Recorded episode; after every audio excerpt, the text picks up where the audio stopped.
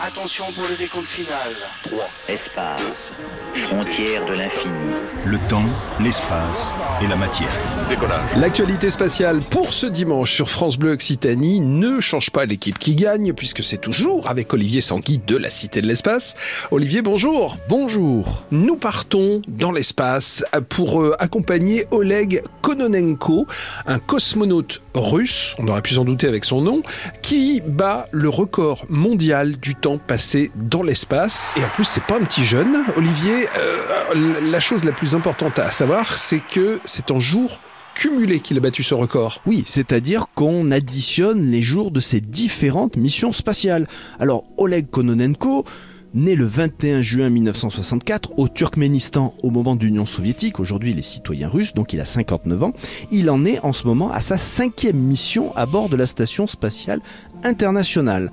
Donc en cinq missions, il en a cumulé le monsieur des jours. Hein. Donc je rappelle que la mission actuelle, il est arrivé avec le Soyuz MS-24 le 15 septembre 2023, attention, c'était l'année dernière, et donc le 4 février dernier, il a cumulé 879 jours sur ces 5 missions, dont celle qui est en cours.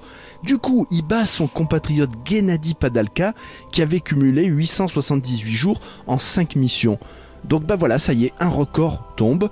Euh, la personne qui a passé le plus de temps dans l'espace, c'est monsieur Oleg Kononenko, et surtout il va pas s'arrêter là, parce qu'il ne doit pas revenir sur Terre avant la fin septembre eh bien il va cumuler, tenez-vous bien, plus de 1100 jours si la mission n'est pas euh, écourtée. Ça peut arriver parfois, il faut rentrer un peu plus tôt pour euh, des tas de, de, raisons.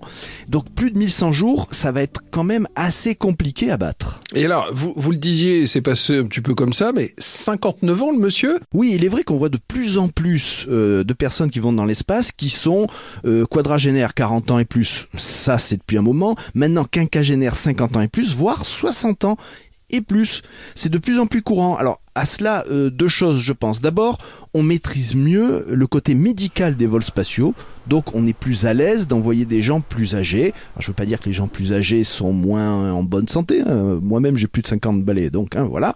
Mais c'est vrai qu'on voit ça aussi. Il y a l'expérience qui compte, c'est-à-dire euh, ces personnes ont des vécus de, de mission qui font qu'ils sont extrêmement performants puisque bah, ils ont l'habitude, hein, soyons très clairs. Et puis je pense qu'on veut voir ce que donnent des personnes, on va dire moins jeunes pour faire des missions parce qu'il y a des tas d'avantages. D'abord, il y a moins de restrictions sur le choix pour faire des équipages et ensuite des personnes âgées pourraient être plus résistantes pour les missions de très longue durée vers Mars parce qu'on sait que quand on est âgé, certes, on a un système immunitaire peut-être moins réactif, mais en revanche, vis-à-vis d'exposition aux radiations, il y a une question qui se pose. Si on a un petit problème, ben peut-être que le cancer, si on en fait un malheureusement, il se développera finalement bien après d'autres causes de décès. Il y a peut-être cette idée-là.